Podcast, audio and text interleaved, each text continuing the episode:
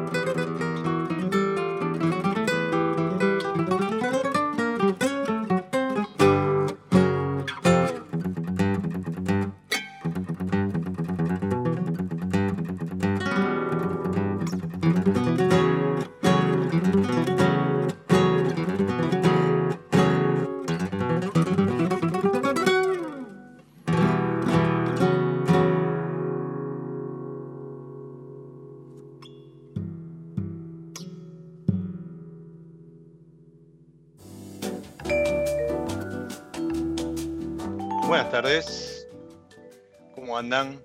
Bienvenidos a una nueva pausa, nuevo espacio para, para los sentidos.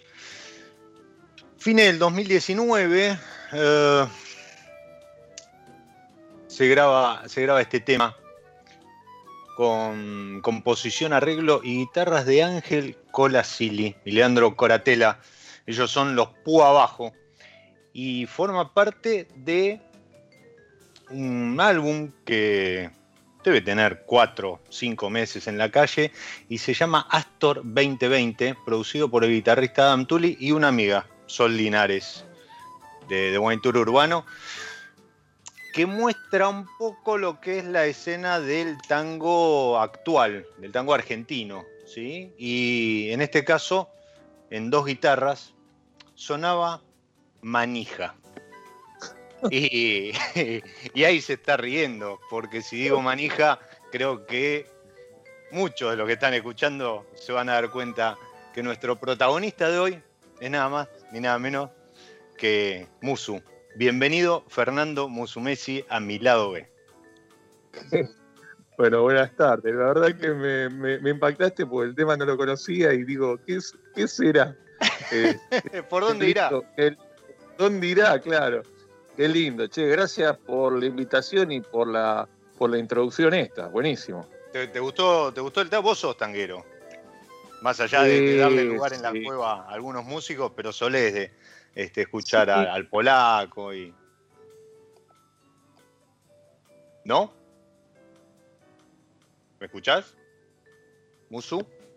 No sé, estos intérpretes recién no los conozco y, lo disfruté muchísimo, ¿no es cierto?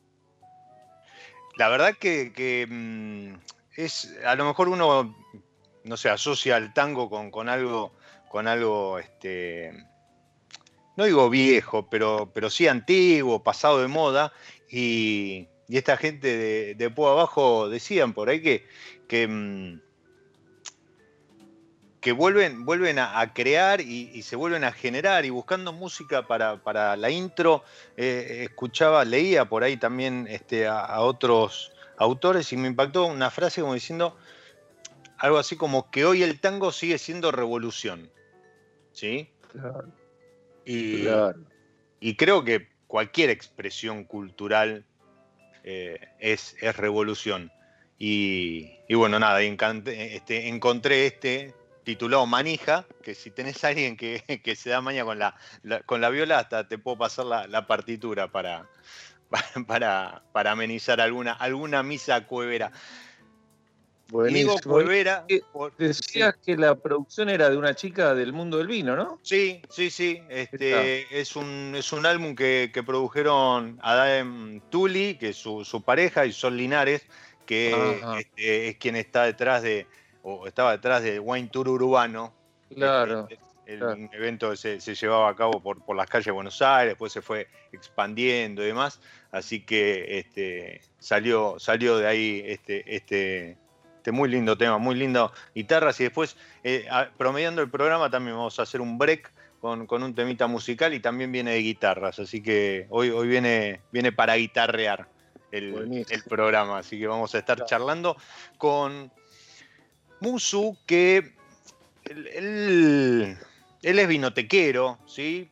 Eh, amante del vino y, genera toda esta, esta cosa que gira en torno a la cueva, y ahora vamos a hablar de qué es la cueva, pero yo cada vez que, puedo se lo digo y, lo voy a compartir con ustedes. Para mí Musu es un, un gran, gran, gran comunicador del vino. ¿sí? Eh, más allá de, la parte comercial que pueda generar, él, lo que hace es eh, construir puentes entre productores, consumidores, gente que se acerca al mundo del vino y, otras cuestiones. Y, así va generando un entramado que no solo incluye la vinoteca, sino que incluye viajes que en el 2020 estuvieron estuvieron este, postergados por, lo que todos ya sabemos. Eh, y ojalá vuelvan pronto. Pero además el año pasado eh, empezó a sumar Zoom con productores y, de la mano de, de, More y... Mm, ay. Renu. sí, perdón, perdón. Y Renu este, eh, van moviendo ahí las, las redes sociales y lo van modernizando al Musu, pero Muso arrancó en esto que se conoce como la cueva y no a lo mejor en, en la cosa este, de antro, ¿sí? que ese sentido de antro que puede llegar a tener, sino en, en estos lugares como, como, los bares que hay detrás de, puertas sin identificar, que generan toda una mística. ¿Sentís algo de eso, Musu? ¿O, vos pensás que está en la, mente de la, de la, gente, de los que concurren ahí a, la vinoteca, y para vos sigue siendo un poco más el, lavadero que estaba en el local antes y que fue eh, reformado. Sí, lo de la mística, bueno, me lo dicen mucho, ¿no? Tanto del lado de consumidores que se acercan como de productores que en años normales siempre tratan de pasar por la cueva para compartir sus nuevos vinos, para compartir ahí la mesa con los cueveros. Y bueno, y lo dicen tanto que uno capaz que, bueno, no sé si lo empieza a creer, pero bueno, algo habrá. Y lo que sí es así, como tal cual vos detallaste al principio, digo la verdad, si yo tengo que pensar en mi trabajo como puramente, exclusivamente de venta de vino, y para mí sería aburridísimo. Eh, ahora, si me decís este, eh, esto que decías, la palabra puentes, me, gusta usarla mucho, este, abrir puertas, este, abrir nuevos espacios. Esa, eso, esas cosas me siento más identificado para tanto para el consumidor para como para el productor, ¿no es cierto? En eso sí me siento muy identificado y creo que es donde yo me tengo, tengo que profundizar ahí y no en desarrollar, eh, no sé, eh, una plataforma de venta. ¿Me explico? Sino en generar, este, no sé, cuando eh, en un año normal, como vos hablabas de viaje, eventos, degustaciones todas las semanas, fácilmente este, convocar, no sé, algún productor, alguien que se acerca, invitar gente, invitar gente que le interesa a ese productor, después hay otro, invitar a otra persona, ver a alguien nuevo que se está acercando al mundo del vino y, abrirle puerta, decirle, a ver, mirá, o alguien que va, va a Mendoza, che, es la primera vez que viajo, ¿cómo hago? A ver, fíjate para acá, para allá, qué sé yo, tratar de, facilitar caminos que uno ya recorrió hace mucho y, sabe más o menos cómo hay que manejarse, ¿no? No, seguro. Cuando Musu eh, habla de productores que han pasado por la cueva, ya sea un sábado en, un plan un poco más informal, como me tocó presenciar a mí, o, en algo mucho más armado, ¿sí?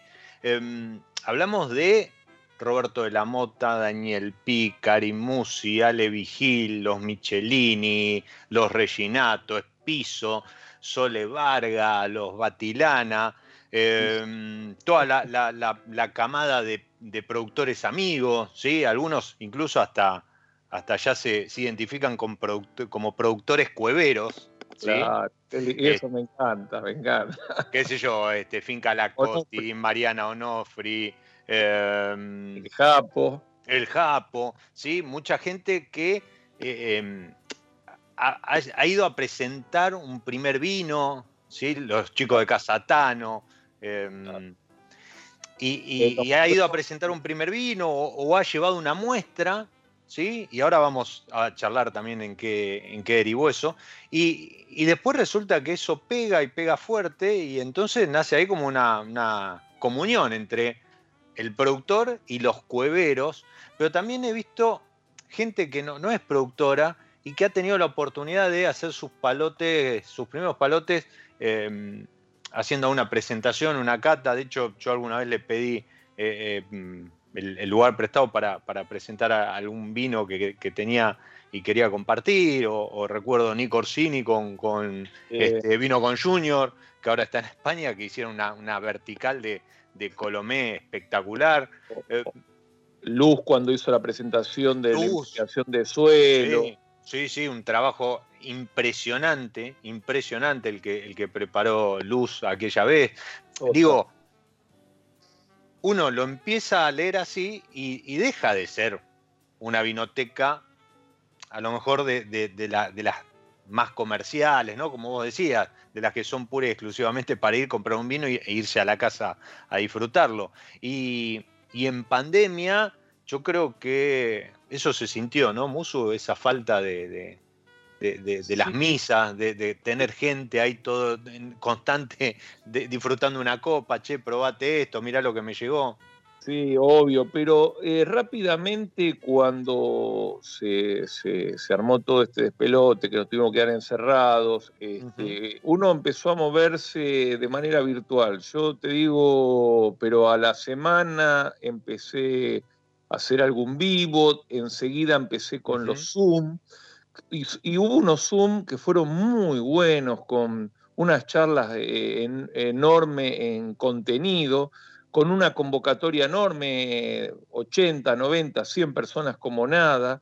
Este, y, a través de Zoom llegué a, o a través de los vivos, llegué a nueva gente que no había llegado este, eh, habitualmente, ¿no es cierto? Así que si bien este, nos faltó algo muy importante, pero se abrieron nuevas puertas este, forzadamente y que también sirvió porque llegar a nueva gente, tanto para mí como para esas personas, este, fue, fue muy productivo. Este, hay gente, tengo muchos, eh, gente nueva cercana a la cueva que empezó en pandemia.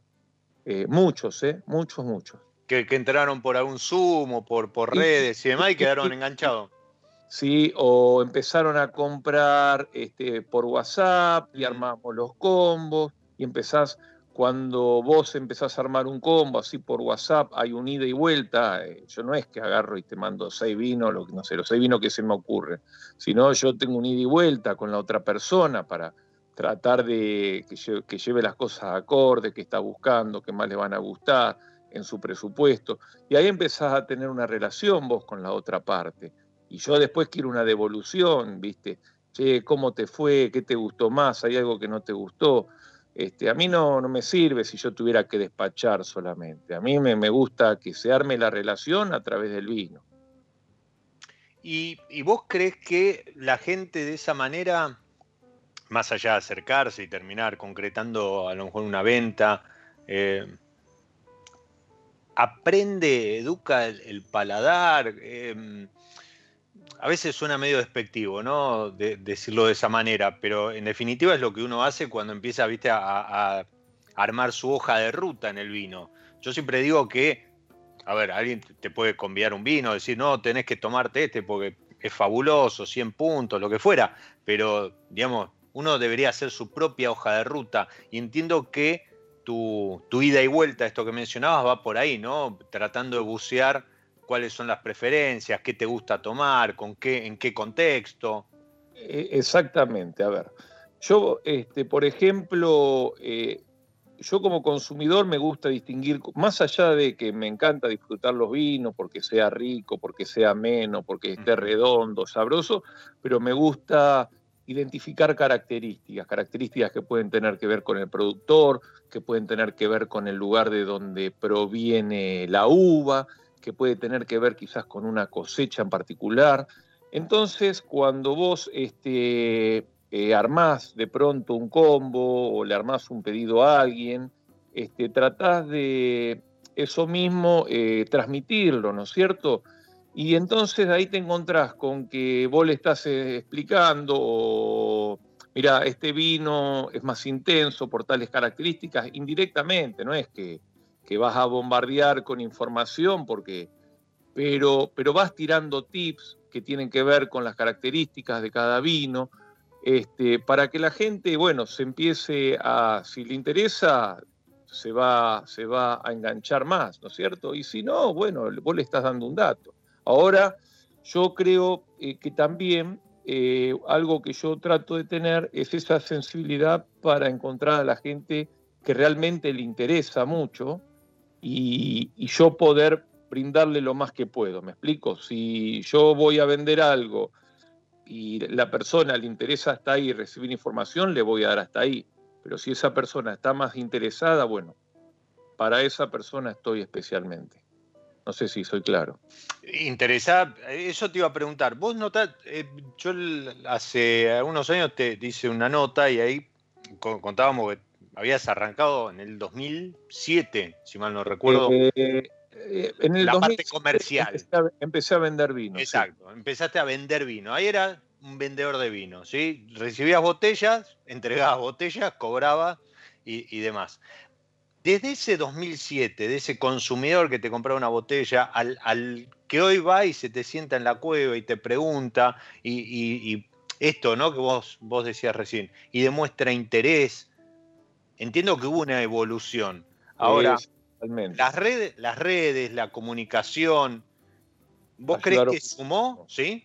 Eh, obvio. Mirá, Diego, este, yo en el año 2007 empecé a vender vinos no masivos, no tenía casi vinos de marcas conocidas. Y era difícil. Este, y vos imaginate que hoy gracias a las redes hay mucha gente que al ver publicaciones de vino, no sé, de marca absolutamente desconocida, pero ven buenos comentarios, se animan a comprar. Pero en el 2007 no era tan así. Sí, hoy, hoy se potenció el boca a boca y con las redes.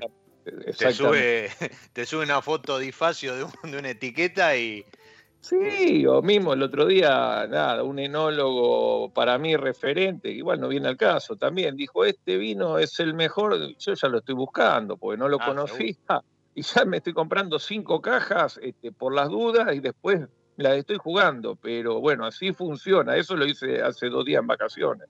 Eh, sí, sí, porque digo, a ver, pará, eh, si, si, es un golazo, como dice esta persona, este, Me, me, recontra interesa porque la gente no lo tiene en el radar. Eh, pero hay una de las cosas que uno, más allá de ir en el vino, uno año tras año va siempre adquiriendo conocimiento, ¿no es cierto? Este, nosotros sabemos más que hace dos años y sabemos mucho menos que dentro de diez años, no sé. Y una de las cosas que desde el 2007 que yo me puse a vender, a, empecé a vender cuando aún no tenía local, es empezar a entender también a los consumidores, porque uno quizás cuando empieza a vender vino, este, vende lo que él eh, de buena fe dice, bueno, esto es buenísimo, eh, entonces lo voy a ofrecer. Y después cuando empezás a observar al consumidor, eh, la gente es muy diferente. El mismo vino que viene una persona y me lo elogia, este, eh, viene una persona atrás y me dice, y no me cerró tanto por... Y los dos siendo consumidores de vino, ¿me explico? Entonces uno tiene que estar, tiene que entender a la gente. Y si tenés un minuto te voy a contar algo. Sí, por favor. Te cuento rápidamente. Un sábado viene, creo que era el Rolo Díaz con la hermana, una misa cuevera. Este, bueno, presentaron vinos, este, bueno, lo de siempre, se fueron, no sé, a la una o dos de la tarde porque tenían, no sé, a las tres de la tarde en La Plata, en una vinoteca, este, otra presentación. Bueno, lo, pasa lo de siempre, ¿viste? Vos presentás, no sé, seis, ocho vinos, la gente siempre elige, ah, siempre arma un podio con tres o cuatro vinos, porque siempre, por más que sean todos ricos, pero siempre hay un podio, ¿no? Sí, sí, seguro, siempre hay uno más rico. Claro, que dice, no, este fue el mejor, el que más brilló, este también y también, bueno, esto es tan bueno, acompañan. Bueno, eh, el productor, cuando después, eso fue un sábado, el lunes me dice, vos sabés que fuimos a la vinoteca de La Plata y nos dijeron todo exactamente al revés de lo que dijimos en la cueva. Y porque, claro, este, quizás hay determinados consumidores que buscan un estilo, un perfil de vino, y otros que buscan otra cosa. Y uno, eh, como vendedor, y sobre todo cuando no conoce a la persona que atraviesa la puerta para comprar o que me está llamando por WhatsApp por primera vez, tiene que tratar de identificar rápidamente qué es lo que está buscando, pues no le puedo recomendar a todo lo mismo.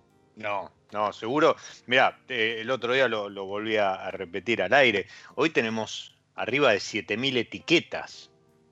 Entonces, y, gracias a Dios no son todas iguales. este, la, verdad que hay que sacarse el sombrero, brindar y, un aplauso fuerte a, todo lo que trabajan en la industria porque eh, ayer fue el día del, trabajador de, de viticultura y lo que se viene haciendo de un tiempo a esta parte es, es superador año tras año, mes a mes, ¿no? Cosecha tras cosecha. Y yo me siento un afortunado eh, por estar viendo esto, este momento de nuestra industria, a pesar de todos los despelotes económicos, porque eh, tenemos todos acá con la inflación, con pobres, la falta de, no sé, de insumos, eh, problema logístico. A pesar de todo eso, este, para mí es divertidísimo este, encontrarnos que eh, continuamente aparecen lugares nuevos, aparecen este, variedades que no se vinificaban y se empiezan a hacer, aparecen productores nuevos, muchos enólogos que trabajan en grandes bodegas y tienen mucha experiencia como hacedores que empiezan a hacer sus proyectitos personales, que ahí particularmente es donde me gusta andar ahí atrás a mí también, ¿no es cierto? Buscando, buscando esos, esos vinos de enólogos que, son partidas chiquitas, que son proyectos familiares, que capaz que lo hacen de una finca particular, ¿no es cierto? Eh, por ahí también va mucho de, mi búsqueda, ¿no? Para, para mi portfolio. Y además creo que ahí es donde uno encuentra esas perlitas más interesantes. Y, me diste el pie justo, porque yo, por ejemplo, estoy disfrutando un gran cuevero 2017. Y, si hablamos de partidas chiquitas, enólogos con proyectos personales y demás, eh, lo que hacen Tere Barrio y Christian Moore, que están detrás de esta etiqueta, de la que ahora vamos a charlar, me parece excelente. ¿Qué hace Muso en la etiqueta de un vino? Levantando la copa ahí con el sombrero. Eso, eso fue la locura de un cuevero, Martín, este, que un día le hizo dibujar al cuñado que era dibujante, le hizo hacer ese dibujo y dijo que se lo quería poner una remera. Eso fue hace como dos o tres años. Yo le digo, Martín, a mí me da vergüenza que haya una remera o, o un dibujo mío. Y el dibujo quedó ahí, me dice, yo algún día me lo voy a hacer. Este, y después, cuando salieron eh, eh, hace dos años, los vinos de la cueva que fueron elegidos, que el año pasado se vendieron, que ya se agotaron, que uno es ese, bueno, usamos ese dibujo que lo teníamos para ilustrar la etiqueta y bueno, y para el otro vino hicimos un dibujo nuevo. Mm. Eh, eh, no, sí, para mí era medio fuerte. Después te acostumbras porque de ese vino se vendieron, no sé, 700, 800 botellas. Y, bueno, verlo tanto en las redes no te, no te impresiona, ¿viste? Pero al principio digo que me daba como cosita. El vino está buenísimo. Y, el otro del que habla Musu era el cuevero manija. Y, y así como la cueva de Musu, o el gran cuevero, mejor dicho, lo tiene a él, el cuevero manija tiene a los cueveros, y es un dibujo, nunca me sale el nombre, y creo que es tocayo mío. Eh, Diego Lanques, que es eh, un chico que es dibujante y que se especializó en dibujar siempre hinchadas de fútbol. Exacto, entonces, qué mejor que dibujar la hinchada, entre comillas, de la cueva, que no es otra cosa que los cueveros. Y la verdad que que es para, para mirarla en detalle porque uno puede llegar a identificar. Alguno aparece el team Piedrita, el team Maderita, este, y, alguna, algunas perlas más. Yo le digo a Diego, le digo, vos, este, bueno, vos eh, te especializás en dibujar una pasión como es el fútbol, porque vos ves los dibujos que hace. Este, bueno, ahora este, dibujás otra pasión alrededor del vino, ¿no? Porque eh, de hecho en este momento está dibujando las próximas etiquetas de los vinos de la cueva. Hablaste, hablaste en plural y, y, eso lo vamos a retomar después de esta pequeña pausa, porque además este, ahí me acaban de tirar un par de preguntas muy interesantes, pero para, para que después no nos quede corta la, la segunda parte del programa, vamos a meter una pausa ahora, dentro de la pausa. Y, siempre en el juego que, habilitamos con, la gente de San Felicien, que viene acompañando esta tercera temporada de, Mi Lado B, en donde jugamos a armonizar, maridar, ¿sí? este, juntar música y alguna variedad. Y para hoy elegí el San Felicien Cabernet Merlot. Claro. Que si hay que pensarlo, Sí, totalmente. Y además es pura pasión.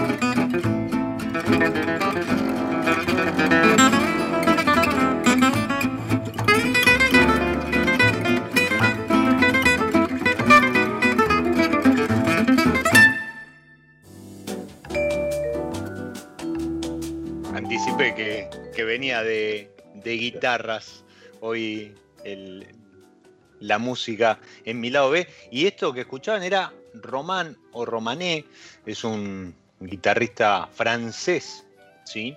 Eh, Patrick Legui de Coq, eh, su nombre, y mm, nació en 1959 y la especialidad de él es el gypsy jazz, ese, ese estilo de jazz a, a, pura guitarra que hizo famoso Django Reinhardt y, acá lo escuchábamos interpretando en, un trío justamente Passion o, Pasión, ¿sí? un vals que, muchos reconocerán en, los acordes. Y hablando de pasión, volvemos a, la pasión de los vinos, a la pasión que genera la cueva y a esto de tener ya no solo tu dibujo, Musu, tu silueta en una etiqueta, sino de tener el vino de la cueva.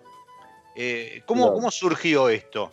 Porque ahora está por salir, digamos, la segunda, no voy a decir la segunda añada, pero sí la segunda camada de, de sí, la segunda camada de etiquetas. Sí, mira, este, yo en, la cueva, bueno, siempre se hicieron cosas este, para que la gente que viene, los cueveros, sean parte, ¿no? Porque si bien este vino lleva el nombre de la cueva, pero acá lo más importante es que el vino lo eligieron los cueveros. Tanto en el gran cuevero que tenés vos ahí, o el cuevero manija el año pasado, o los cuatro vinos que van a salir este año, fueron elegidos después de, una serie de catas a ciegas, donde eh, alrededor de 15 productores mandaron vinos para que probemos, con la única condición de que ese vino no, no podían ser vinos que estuvieran en el mercado se pusieron los vinos a ciegas en varias degustaciones. Este año hicimos muchas degustaciones porque al tener que hacerla eh, presencial y con muy poquita gente, se hicieron eh, muchas repetidas veces, ¿no es cierto? Sí. Eh, por ejemplo, este año, para que te des una idea, los cuatro vinos que fueron elegidos, hubieron 75 personas en la degustación, que se repartieron, no sé. Un día se hizo en una terraza donde fueron 12 personas, otro día en otra terraza, con dos. Sí, además con, con temas de protocolo, eso lo tiró mucho más. Y dijiste 75 personas, terminaron seleccionando cuatro vinos, ¿de cuántas muestras? 20, eh, 20. muestras. Sí, eh, productores, todos productores, bueno, cercanos a la cueva y todos que, productores que conocemos, no sé, Vuelta al Japo Vegetti, Daniel Pi, Mariana Onofri, eh, La Nave, eh, un montón mandaron vinos eh, para que probemos eh, y, bueno, obviamente que había que elegirlos, este, se saca, en cada degustación se elige un podio a ciegas, después se descubren las etiquetas y se cuentan qué es, y yo teniendo en cuenta todos los podios de todos los encuentros, este, digo, determino los vinos, ¿no es cierto? En función de todos los podios que en general coincidieron. Ahora, la idea original era capaz hacer dos etiquetas, Pero ¿qué pasa? Cuando vos ves que hay cosas reinteresantes en ese momento, claro, eh, y estás a punto de, no sé, el turco Karim había mandado un blanco que nos había encantado. Eh, un blanco, por ejemplo, un blanco joven, eh, Sabiñón Semillón, que él no tiene, ¿no es cierto? Un blanco joven y nos había encantado. Y a mí me hubiera gustado también ponerlo, pero no, no podés poner todo. ¿Entendés? Y bueno, elegimos cuatro y van cuatro, alrededor de mil, mil doscientas botellas cada uno que se vende entre cueveros, ¿no es cierto? El vino no se vende ni a vinotecas, nada. La gente que viene a la cueva, que ya conoce todo este folclore, este, que el año pasado compró las otras etiquetas y creo que se quedaron muy contentos con, con lo que se llevaron para su casa, bueno, en este año van a tener la posibilidad de, en el transcurso del año, este, eh, comprar alguna de estas que van a salir. ¿Y, qué, no, con qué nos vamos a encontrar en esos cuatro? Bueno, te voy a decir, eh, porque son cuatro vinos que son bien diferentes entre sí, aparte. Esto que te decía, para mí son todos interesantes, pero muy diferentes. El primero, que es el que va a salir más temprano, es un corte de Cabernet Franc de dos regiones. Uno es de Quilino, Córdoba, 50%, norte de Córdoba, una zona nueva, un Cabernet Franc que hizo el Gaby Campana, mezclado con una cofermentación de Cabernet Franc de Mendoza que hizo el Japo Vegetti, de tres zonas de Mendoza. O sea que en ese vino habría Cabernet Franc de cuatro zonas, ¿no es cierto? Cuatro zonas, dos productores, dos tipos de vinificación. dos provincias. O sea, bien. Eso para arrancar, el primero nomás. El joven, que eh, está lindo aclarar que Gaby Campana, el Japo Vegetti, y fue una idea de Luz García Peruzzi, este, nuestra amiga y sommelier, de, de mezclar las dos provincias. Ellos mandaron el vino y a ciega fue elegido de carácter así frutal, fresco, este, como vino quizás un poco más joven para beber un poco más tempranamente. El otro vino era una cofermentación de Petit Verdot y Merlot, elaborado por Mariano Nofri, eh, vinificado en barrica, cofermentado de los chacalles, interesantísimo, pero otra cosa, ¿no? Teniendo en cuenta las variedades, teniendo en cuenta la región y teniendo en cuenta que fue vinificado en barrica de 2.25. El tercer vino, uno que hizo la gente del porvenir, este, conducido por Paco Puga, un corte de Cabernet con Malbec.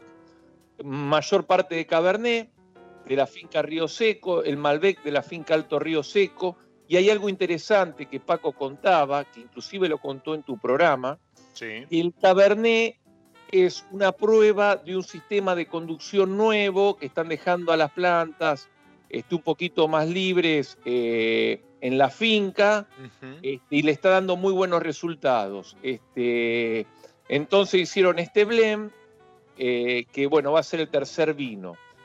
Y el cuarto vino, que, que es uno que envió Daniel Pi, que es un blend de Malbec de dos regiones del Valle Duco, Flores y Gualtallarí. Un poco más de Flores y con la particularidad que es criado en, eh, en, Fudre, ¿no es cierto? En estos barricones más grandes. O sea que Malbec puro, puro Valle de Uco, de dos regiones hermosas, que Daniel, imagínate que conoce recontra bien, y con la crianza en Fudre, que le da esa elegancia y tiene de pronto quizás otra fineza este, diferente a la que aporta una barrica 225. Así que tenemos cuatro vinos que no se pisan tampoco en segmento de precio, que no se van a pisar en el transcurso del año porque van a salir en diferentes momentos y que tienen los cuatro características claramente diferentes.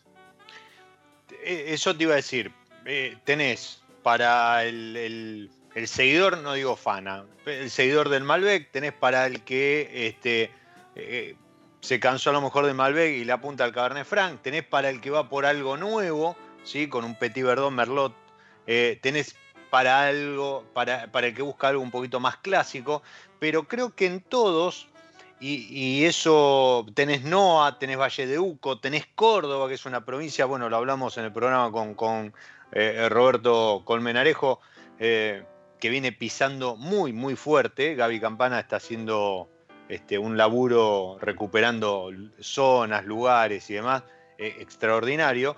Y creo que los cuatro representan muy bien el espíritu de lo que es la, góndola, la, la, estantería de la cueva, ¿sí? Porque hay productores más recientes, productores con, más experiencia, hay distintos tipos de vinificación, hay una, fotografía del, del, NOA mucho más, a lo mejor, este, moderna, ¿sí? hay, hay, hay variedades que tienen poca, poca vidriera, ¿sí? Creo que eso es lo que, como resumen, los cuatro vinos que acaba de escribir, es lo que uno podría llegar a encontrar así, abuelo de pájaro, en la cueva. Faltaría a lo mejor un blanquito para, para redondear. Sí, sí, sí, tal cual. Y, aparte, ponele, si yo te la resumo más, eh, vamos a resumido vinos, donde capaz la madera va a estar un poco más presente, como puede ser el de Mariana Onofri, este, o vinos donde no está para nada presente, como los de, como el blend de Cabernet Franc de zona. Eh, así que creo que va a ser muy diverso, inclusive me parece que va a ser hasta interesante probarlo, eh, no sé, los cuatro juntos, así, o bien ordenados, obviamente, porque, eh, porque se podrían lucir. Así que nada, ansioso para, empezar a verlo. Bueno, ahora estamos haciendo las etiquetas, que son dibujos, dibujos cueveros, ¿viste? Lo tenés a, Diego seguramente trabajando en alguna. Vi por ahí pasar los corchos, tapones. Claro, sí. Ah, bueno, bueno que lo aclaras que sí, la gente de eh, Binventions, que es una corchera que hace eh, tapones tecnológicos que nos aseguran que los vinos no vayan, estén seguros, que no vayan a tener ninguna contaminación, que no vaya el corcho a fallar, eh, los corchos no macor, este, así que este año nos van a acompañar en la mayoría de los vinos de la cueva, y digo la mayoría porque hubo uno que fue encorchado antes que, termináramos de, arreglar, de resolver este tema, ¿no es cierto? Pero no, no, fue más que por eso, que el vino se encorchó en diciembre mientras nosotros estábamos... o sea que hay uno que ya está ahí descansando en botella con corcho puesto, esperando un par de meses para, para salir hacia la cueva. Estamos eh, esperando el dibujo, la impresión, el etiquetado y eso nada más, porque el vino está para tomar. Eh, yo tenía algunas botellitas ahí eh, en la cueva y lo tomamos casualmente, creo que fue el lunes o martes, la verdad Claro, al ser un vino joven, fresco, eh, nada, es como estar tomando un vino de la pileta, ¿viste? Ese, es el. Eh, para esta hora, un vinito para esta hora. Eh, para bajarlo al estadito de temperatura y tomarlo, si querés, lo puedes tomar a capela. Bien, bien. ustedes lo escuchan relajado a Musu porque nada, tuvo la deferencia de suspender por un ratito sus vacaciones para volver a hablar de vino, aunque por las fotos que, vi subir a Nancy, un pechito por ahí, un matambrito, creo que se vienen castigando lindo en vacaciones. Em, Esteban, de Mil Dos Vinos, me, tiró dos preguntas. Me, me gustó la primera sobre todo. ¿Algún vino que ya no se haga, ¿sí? que ya no esté en el mercado, por el motivo que fuere, y que a vos te gustaría volver a tomar, Musu? te maté. Muy buena pregunta, ¿eh? Yo te voy a decir algo. Sí. Este, seguramente, no sé, cuando cortemos. Te vas a acordar de 50. Voy a acordar de algo, decir qué lástima. Pero a uno, eh, uno fue cambiando mucho el paladar. Eh, desde que arrancamos con el vino a, tomar hace 20 años, más o menos en serio ahora.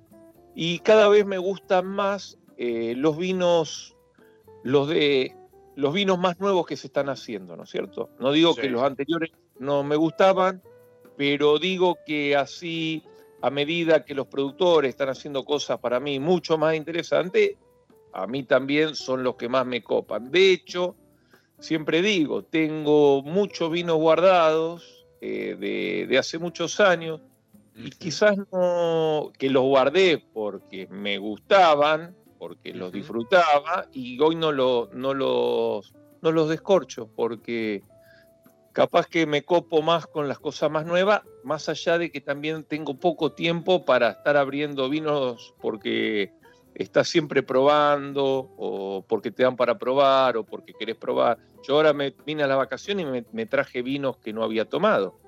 Eh, me seguís porque tengo que hacer eh, tengo que aprovechar el tiempo. Hacer los deberes. Para, ver después lo que vendo. Hoy ahora estoy tomando el naranjo del porvenir, este, que salió hace un tiempito y no lo había tomado y ya lo empecé a vender. Y digo, bueno, es el momento. Bien. Y por otro lado, em, estamos con tiempo, pero estaría bueno que, que lo tires ahora. Pregunta, ¿cuál es el top 5 de la cueva? O sea, si vos tuvieses que nombrar así muy rápidamente los cinco vinos que más salen, que más piden, em, sacando obviamente los dos que, nombramos de los cueveros, em, ¿tenés identificado? No, cinco, tres.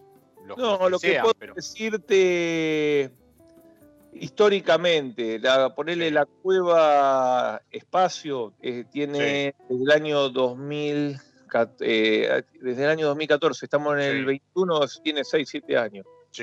Y vinos que se vendieron históricamente mucho, ya sabes, el Pajarito Amichu de Sergio Casé, que es un vino de, para el que no conoce a Sergio, él trabaja en una gran bodega desde hace 20 años como primer, como enólogo de vinos de alta gama, y este es un proyecto familiar. Y ese vino siempre lo vendí muchísimo, uno de los pocos lugares donde se consigue, una partida limitada, un blenco fermentado, ese es un vino que se vendió mucho siempre. Y otro que se vendió mucho históricamente es el espumante del Japo Vegetti, el Louis Brunatour. También es un vino que, que he vendido así en cantidad, que la gente lo tiene recontra identificado, que ya lo lleva, igual que el pajarito. Yo este, anuncio que llegó la nueva añada y después la gente eh, se ocupa de. Vuela, literalmente. Vuela. sí, literalmente, el pajarito vuela, sí, y es más, este, he visto alguna foto de, no, no, no quiero arriesgar interior del país, pero de, La Plata o, de alguna ciudad eh, que sin ser Ciudad de Buenos Aires o AMBA, ¿sí? en esto que, nos hemos acostumbrado ahora en pandemia a denominar como AMBA, pero, pero gente que sube la foto de que ha conseguido el pajarito que le ha llegado de, desde la cueva. Así que sí, ese, ese es ese es un vino cuevero. Sí, sí, sí, tal cual. Después, bueno, hay productores que antes mencionamos que, que hay mucho cariño en la cueva, más allá de que porque hacen lindos vinos, pero porque son proyectos que quizá eh, vimos nacer, los seguimos siempre bien de cerca, seguimos año tras año, las añadas nuevas, los cueveros los conocen, los visitamos en Mendoza, vienen una, dos veces por año a Buenos Aires a mostrar sus vinos, bueno. Eso, de esos también tenemos varios y es un placer y es un lujo. Y lo lindo de, esta profesión, ¿no? De, armar estas relaciones, porque es como una gran familia, ¿no es cierto? Los que amamos el vino, los que tenemos esta pasión. Es, eso, ¿no? Eh, eh, es trilladísimo decir el vino une, pero creo que sí, el vino une, el vino mueve y y esto que, que, estamos tratando de contar en, este episodio de, de Mi Lado B, eh, genera cosas así como genera un viaje, porque dice, che, y no sé, este, yo tuve la suerte de compartir en 2016, creo, no sé si fue el primero, uno de los primeros este, Mr. Wine Tour, o cosas que van surgiendo a poco, como lo de la nueva cara del NOA, que, que fue este, la, idea de, un cuevero y, terminó siendo una, una, feria, una de las ferias de, la cueva, junto con eh, de la vendimia a la cueva, em, que, es esa feria en la cual los productores mandan vinos del año para que se puedan ya ir tanteando respecto a lo que va a ser esa cosecha, lo que van a ser los vinos que van a, a crianza, este, tenerlos ahí. Incluso algunos se animan a mandar componentes de cortes, que después dice, o sea, después los cueveros le reclaman por qué no lo sacaron solo a ese Cabernet Franc, a ese Merlot o a ese Malbec que después termina componiendo un vino de corte. Sí. eventos que se hacen para, bueno, vivir la actualidad del vino y aparte para esto que, para eso que para mí es tan importante, darle la posibilidad a la gente que eduque su paladar, ¿no es cierto? Este, nosotros, eh, si tenemos que tomar 10, 20, a ver, cualquier consumidor, 10, 20, probar 20, eh, 30 vinos, este, no es fácil. En cambio, vos tenés un, a vos alguien te acerca un evento donde lo puedes hacer con responsabilidad, con enfoque, y es una gran posibilidad que tenés. ¿Y por qué esto de educar el paladar? Porque uno en la medida que educa el paladar, que va aprendiendo a distinguir calidad con más precisión, también empieza a exigirle más al productor, ¿no es cierto? Y no es que te van a dar un vino y te va a dar lo mismo cualquier cosa, no. Eh, por eso la insistencia de, de, ser un, darle la posibilidad a la gente de, que pueda seguir aprendiendo, conociendo, informándose, ¿no es cierto?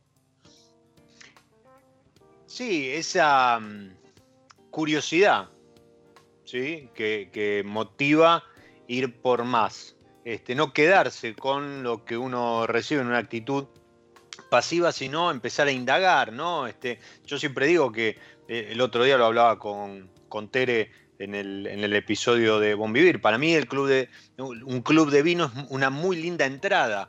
A mí, que pasé por, por un club de vino, así este, como, como el que pasaste vos, donde, donde este, tomaste aquel patrón Santiago en 1999 te cambió la cabeza, eh, llega un momento que como que te queda chico, ¿no? Entonces, si sos medio inquieto, salís a buscar. Y para esos inquietos, la cueva eh, es, un, es, un, muy buen lugar, ¿sí? Para ir a, indagar, para ir a conocer, para ir a aprender. Y, esto eh, a lo mejor va en detrimento de, de la actividad de, Musu, pero si alguno tiene una inquietud, se quiere acercar, quiere conocer este, o, participar de un Zoom sin, sin obligación a compra, al menos a priori, este, acérquense a, Musu, ¿sí? arroba mister.wines en, en, Instagram, Fernando Musumesi en las redes o Vinoteca Mr. Wine en, en Twitter, porque se van a encontrar con eso, se van a encontrar con etiquetas que no van a encontrar a lo mejor en el mainstream, en la góndola, en alguna cadena de, de, vinotecas más de perfil comercial. Y por otro lado, si están en el interior del país, no digan, ah, no, pues una vinoteca en Caballito, en Capital, no, este, no, no va a llegar acá. Hagan la consulta.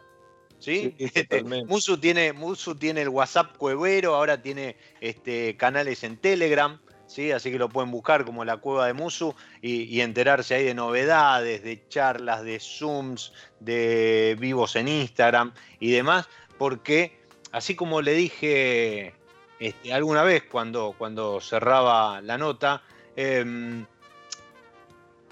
esa nota que hice y esta entrevista que estamos compartiendo hoy, eh, con, guitarras y con, vino en, la copa, es una manera de agradecerle no solo a él, sino a todos los musus que andan eh, dando vueltas por, por el, país. ¿sí? Este, eh, no sé, se me viene el Corcho, por ejemplo, que también tiene su, su vinoteca y su, su, grupo de los corchenses, o o Paladar Mar en, zona norte, o, hay, gente de Córdoba, en Rosario, en, Patagonia.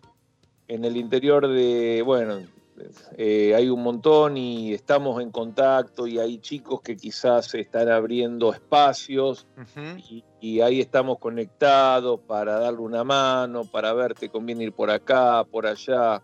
Eh, eh, porque bueno, eh, eh, es una forma de, si uno pudiera replicar esta filosofía, esta forma de trabajar, creo que nos vendría replicarlo así de forma masiva, ¿no es cierto? Que mucha gente nos vendría bien este, a todo, a toda la industria, porque la gente tendría, no sé, otra cultura, otro conocimiento del vino, lo disfrutaría a ver, el vino, el vino tiene algo muy bueno que lo puede disfrutar alguien que le guste o alguien que sea, no sé, muy, muy entendedor, ¿no es cierto? Pero cuando uno más entiende, también más lo disfruta. Este, y, bueno, y uno está para eso, para ayudar a, la gente a que disfrute más y, bueno, y que suba su, su, nivel de conocimiento. Para, para acompañar, para, para hacer de guía. Para, exactamente, sí, queda mejor así, para acompañar, para hacer guía, exactamente. Fer, se nos fue el episodio, la verdad que este, da, da placer charlar con vos, copa en, en mano. Y mm, nada, agradecerte, agradecerte que, estás de vacaciones y, te tomaste el tiempo para, charlar con, mi lado B. Y.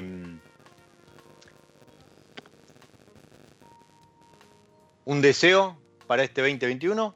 Bueno, yo te perdí un, te perdí eh, un poquito, pero igualmente te voy a responder. Eh, agradecerte a vos por el espacio, porque para mí es, es importantísimo que me, puedas dar un espacio para comunicar mi, bueno, mi filosofía, mi pensamiento, y más allá de, invitar a la gente a que me venga a comprar, me parece más importante lo otro. Y un deseo que hay una lista, pero que se resuelva por el bien de todos, se resuelva esto lo antes posible, porque si bien uno, quizás vos o yo, no, no somos de los más afectados este, en nuestros trabajos o en nuestras familias, pero hay gente que, que sí, bueno, y por el bien de, todo el mundo, ¿no? Así que. Totalmente. totalmente que llegue lo más rápido posible y por el bien de todos. Este, ese sería lo más importante hoy. Musu, muchísimas gracias. Y, mm, y nada, cuando quieras la, seguimos. Y a ustedes que están ahí, también les agradezco haber acompañado esta pausa. Como siempre les digo, soy Diego Migliaro, este es mi lado B y les deseo que disfruten. Chau. Nos encontramos en cualquier momento en otro episodio de Mi lado B.